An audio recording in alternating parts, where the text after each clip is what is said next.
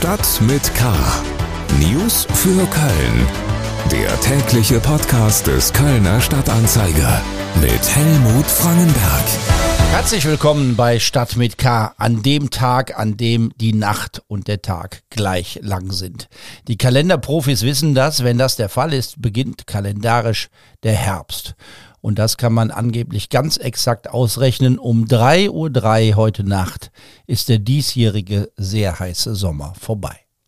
Und das sind unsere Themen am 22. September 2022. Ein Gutachten mit absehbarem Ausgang. Grüne rechnen nicht mit neuer Ost-West-U-Bahn. Ein Konzert mit großer Show. Helene Fischer will siebenmal die Deutsche Arena voll machen. Ein neuer Lebensraum mit viel Platz. Der Zoo investiert zwei Millionen Euro für ein Nashorngehege. Schlagzeilen. Kölner Sozial- und Wohlfahrtsverbände befürchten, dass sie ihre Arbeit nicht in gewohnter Weise fortsetzen können. Mitarbeitende aus rund 100 sozialen Einrichtungen haben vor dem Kölner Rathaus mit einer Mahnwache auf ihre Lage aufmerksam gemacht. Nach vielen Jahren, in denen es wenige Proteste gegen die städtische Finanzpolitik gab, werden nun Forderungen nach Verbesserungen laut. Hintergrund sind die Mehrbelastungen der Träger durch gestiegene Personal- und Energiekosten. Auch andere Einrichtungen sind betroffen. Prominente wie Schauspieler Daniel Brühl und Bettina Böttinger haben einen Appell zugunsten des Kölner Filmhauses unterschrieben. Die Kölner Förderstruktur sei ohnehin schon schwach, weitere Belastungen seien deshalb kaum zu stemmen. Auch die offene Jazzhausschule, das Jugendzentrum Anyway oder das Literaturfestival Crime Cologne schlagen Alarm. Auf die Straße geht am Freitag auch wieder Fridays for Future. Die Veranstalter rechnen mit rund 3000 Teilnehmerinnen und Teilnehmer, die sich an Protestzügen und einer Kundgebung in der Innenstadt beteiligen. Das Motto der bundesweiten Aktion lautet People not Profit. Menschen statt Profit. Die Klimabewegung sucht verstärkt die Nähe zu sozialen Bewegungen. Es dürfte Freitag ab 12 Uhr zu Verkehrsbehinderungen durch Straßensperrungen kommen. Die Fahndung bei Aktenzeichen XY hat offenbar keinen Durchbruch gebracht. Die Polizei sucht weiterhin nach den drei bis vier schwer bewaffneten Tätern, die einen Tag vor Heiligabend im vergangenen Jahr das große Feinkostgeschäft am Großmarkt Mara Atlantico überfallen und ausgeraubt haben. Es seien ein paar Hinweise eingegangen, aber bislang gäbe es keine neuen konkreten Ermittlungsansätze, so die Kölner Polizei nach der Ausstrahlung der Sendung. Mehr aktuelle Nachrichten bei ksta.de und in der Printausgabe des Kölner Stadtanzeiger. Wir kommen zu den Themen, über die wir etwas ausführlicher sprechen wollen. Stadtentwicklung. Der Stadtrat soll im nächsten Jahr eine wichtige Entscheidung treffen. Bekommt Köln in der Innenstadt eine neue U-Bahn oder soll man lieber oberirdisch die Strecke ausbauen? Es geht um die sogenannte Ost-West-Achse. Das ist der Bahnabschnitt zwischen Heumarkt und Aachener Weiher. Zurzeit wird geprüft und gerechnet. Die Politik soll eine Entscheidungsgrundlage bekommen. Das Thema ist auch deshalb spannend, weil die Bündnispartner im Stadtrat, also Grüne und CDU, bislang mit völlig konträren Ansagen in der Debatte unterwegs sind. Die Fraktionschefin der Kölner Grünen, Christiane Martin, ist zu Gast in der aktuellen Ausgabe unseres wöchentlichen Podcasts Talk mit K, in dem die Verkehrspolitik der Zukunft natürlich eine wichtige Rolle spielt. Christiane Martin zum Stand der Debatte um die Ost-West-Achse für die Stadtbahn. Also ganz entschieden dürften ja weder die CDU noch wir sein, weil es gab ja ähm, 2000, weiß ich nicht, 18 oder so, den Kompromiss, dass beide Varianten geprüft werden und man Ergebnisse abwartet. Jetzt äh, glaube ich, ist bei der CDU genauso wie bei uns. Für uns kann ich, da, kann ich das sagen. Natürlich hoffen wir, dass bei diesen Untersuchungen rauskommt, dass das nach unten gehen so unfassbar teuer ist und so unfassbar lange dauert, dass auch die, die eigentlich für dieses nach unten gehen sind, sagen, oh, dann lassen wir das mal besser.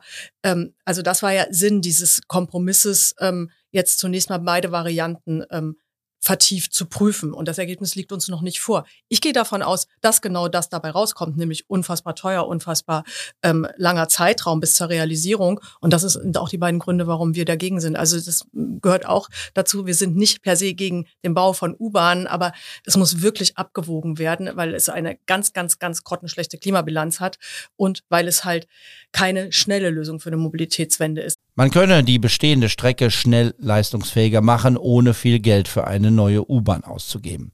Wenn man das hört, kann man natürlich fragen, warum brauchen wir dann überhaupt noch eine teure Untersuchung und so ein Gutachten? Geht es vielleicht nur darum, gesichtswahrend einen Krach im Bündnis zu vermeiden? Ein Kompromiss ist nicht möglich. Oben oder unten dazwischen gibt's nichts. Wäre es denn überhaupt noch denkbar, dass die stärkste Partei im Stadtrat für eine U-Bahn stimmen würde?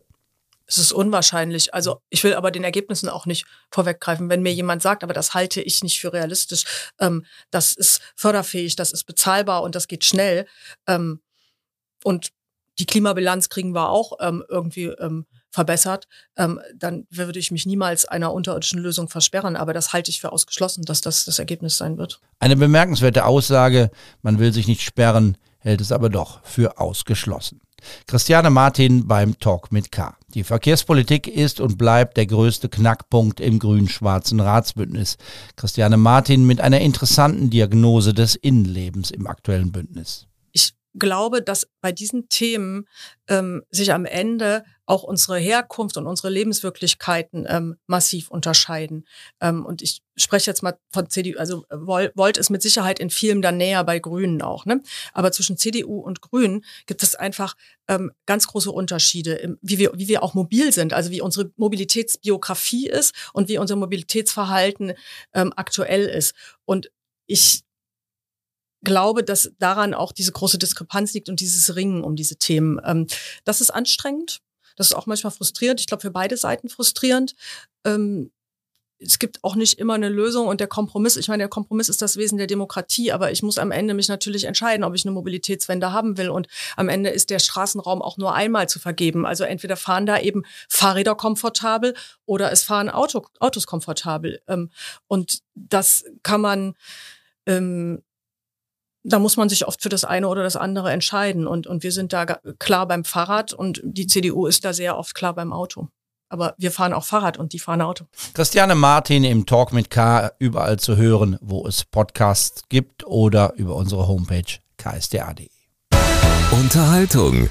Also ich muss sagen, die Kölner sind schon ähm, einfach ein ganz, ganz herzliches und warmes und, und, tolles Publikum im Sinne von, dass man einfach nicht lange braucht, um, um sozusagen die, die ähm, Energie auch so ein bisschen herzustellen. Helene Fischer lobt die Stadt und ihr Publikum hier und sie lobt, was manchen vielleicht überrascht, das Ambiente der Lanxess Arena. Da fühle man sich umarmt. Da komme ich auf die Bühne und so habe ich es tatsächlich all die Jahre so erfahren sofort einen, einen, einen Kick erlebt sozusagen und ähm, das Publikum ist sofort da. Also sie sind auf jeden Fall sehr sehr offen und ähm, ja und feiern natürlich gerne mit mir und ich habe jetzt in den letzten Jahren so gerne und so oft in der Langsas Arena gespielt. Und deshalb plant der Schlagerstar nun eine Superlative für Köln und für die Arena. Siebenmal hintereinander will sie die Halle füllen mit Ticketpreisen von 62 bis 150 Euro.